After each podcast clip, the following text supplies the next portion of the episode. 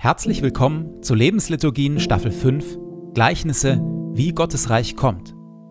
Denn das ist das große Thema von Jesus, dass Gottes Reich kommt, wie es kommt und wie es in ihm zugeht. In immer neuen Geschichten und Vergleichen bringt Jesus uns und unsere Welt in Berührung mit Gottes beglückend irritierend anderer Welt. Er erzählt dazu von Einbrechern, Weingärtnern und Witwen, von Weizenkörnern, Sauerteig, Reichtum und plötzlichem Tod. In den Lebensliturgien lassen wir uns von Jesus mit hineinnehmen. In diese Geschichten und in das Kommen seines Reiches, seiner Wirklichkeit. Und jetzt viel Freude damit.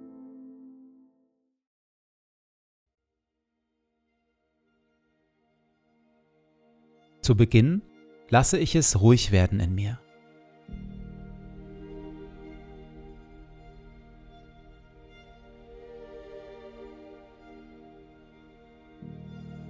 Ich atme langsam und bewusst.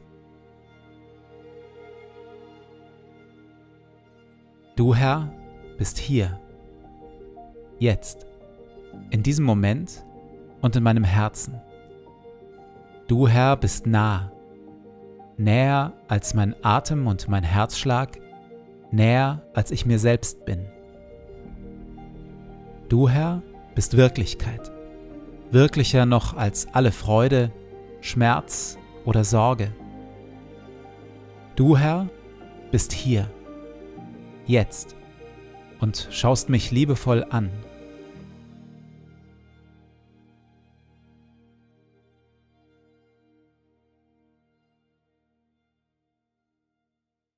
Wir hören Worte, wie Jesus Gottes Reich beschreibt, Gottes Reich und wie wir in ihm leben können.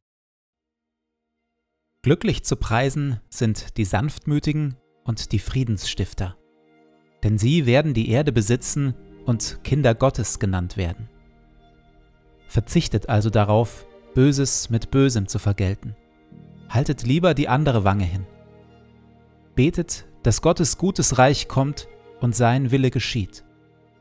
Trachtet immer und überall zuerst nach seinem Reich und seiner Gerechtigkeit dann wird Gott euch alles Übrige dazugeben. Sorgt euch um nichts. Sammelt euch keine Reichtümer hier auf der Erde. Fragt euch nicht ständig, was wollen wir essen, anziehen oder kaufen. Sammelt euch lieber Schätze im Himmel und teilt, was ihr habt, mit den Armen. Wenn ihr betet, tut es mit einfachen, ehrlichen Worten. Und wenn ihr anderen Gutes tut, dann tut es mit Demut und mit Liebe verurteilt und richtet niemanden. Denn selig sind die Barmherzigen und die, die arm sind vor Gott. Innerlich klingt noch die Frage aus letzter Folge nach, ob Jesus wohl in diesem Gleichnis hier, entgegen allem äußeren Anschein, nicht doch vielleicht auch etwas Befreiendes erzählt hat. Wenn einer von euch einen Sklaven hat und dieser vom Pflügen oder Schafehüten zurückkommt, wird er ihm vielleicht sagen, komm gleich zum Essen? Wird er nicht vielmehr zu ihm sagen, mach das Abendessen fertig, binde dir eine Schürze um und bediene mich am Tisch. Wenn ich fertig bin, kannst auch du essen und trinken. Und bedankt er sich etwa bei seinem Sklaven, dass er das Befohlene getan hat? So soll es auch bei euch sein. Wenn ihr alles getan habt, was euch aufgetragen war, dann sagt, wir sind Sklaven, weiter nichts. Wir haben nur unsere Pflicht getan. Ich meine, dass in diesen harten Worten Jesu tatsächlich auch etwas Befreiendes, etwas Heilsames steckt. Wir neigen nämlich alle dazu, uns über das zu definieren, was wir tun. Meist unbewusst versuchen wir, uns über unser Handeln eine Identität zu verschaffen. Wir sind, was wir leisten. Wir sind, was wir wegschaffen, was wir erreichen. Wenn wir uns anderen vorstellen, versuchen wir meist, möglichst frühzeitig auch etwas von dem einfließen zu lassen, was wir beruflich tun oder was wir sonst so an Außergewöhnlichem leisten. Wir wollen, dass die Menschen um uns herum das sehen und wertschätzen, uns mit Anerkennung und Wertschätzung für das belohnen, was wir tun und erreicht haben. Wir sind, was wir leisten. Das Dumme ist, eine solche leistungsorientierte Identität trägt nicht, zumindest nicht auf Dauer. Denn niemand von uns ist immer kraftvoll, immer erfolgreich. Jeder von uns muss früher oder später durch Krisen hindurch. Und gerade dann, wenn wir eine gesunde, stabile Identität am meisten bräuchten, gerade dann greift und trägt sie nicht, die leistungsorientierte Identität. Das ist der eine große Makel. Der andere große Makel ist, wer sich selbst über Leistung definiert, tut das auch bei anderen. Der definiert auch andere über Leistung. Der bewertet auch andere danach, ob sie erfolgreich sind und wie sehr. Aber werden wir den Menschen um uns herum gerecht, wenn wir sie auf diese Weise beurteilen? Erfassen wir wirklich den Kern und das Herz des anderen, wenn wir vor allem auf dessen sichtbare Leistungen schauen? Natürlich nicht.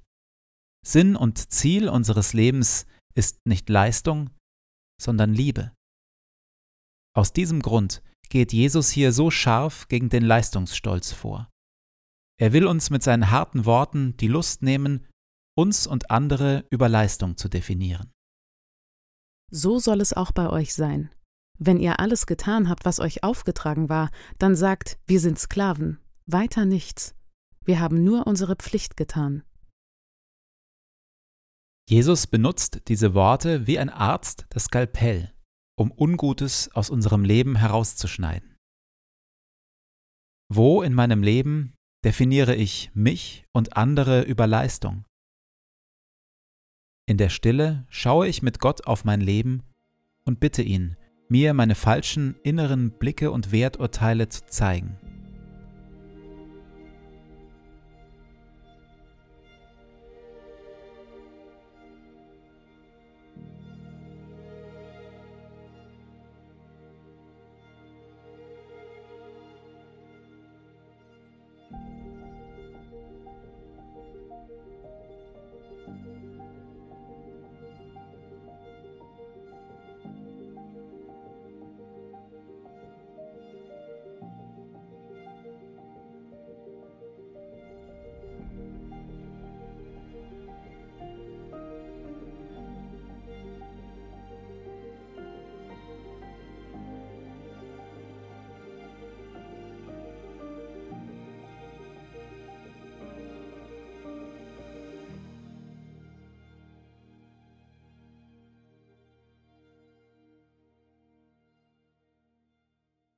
Ich gehe in diesen Tag in dem Vertrauen und mit der Bitte, dass Gottes Reich kommt. Herr mein Gott, öffne meine Augen für deine Wirklichkeit, für das, was du tust und für das, was du heute durch mich tun willst.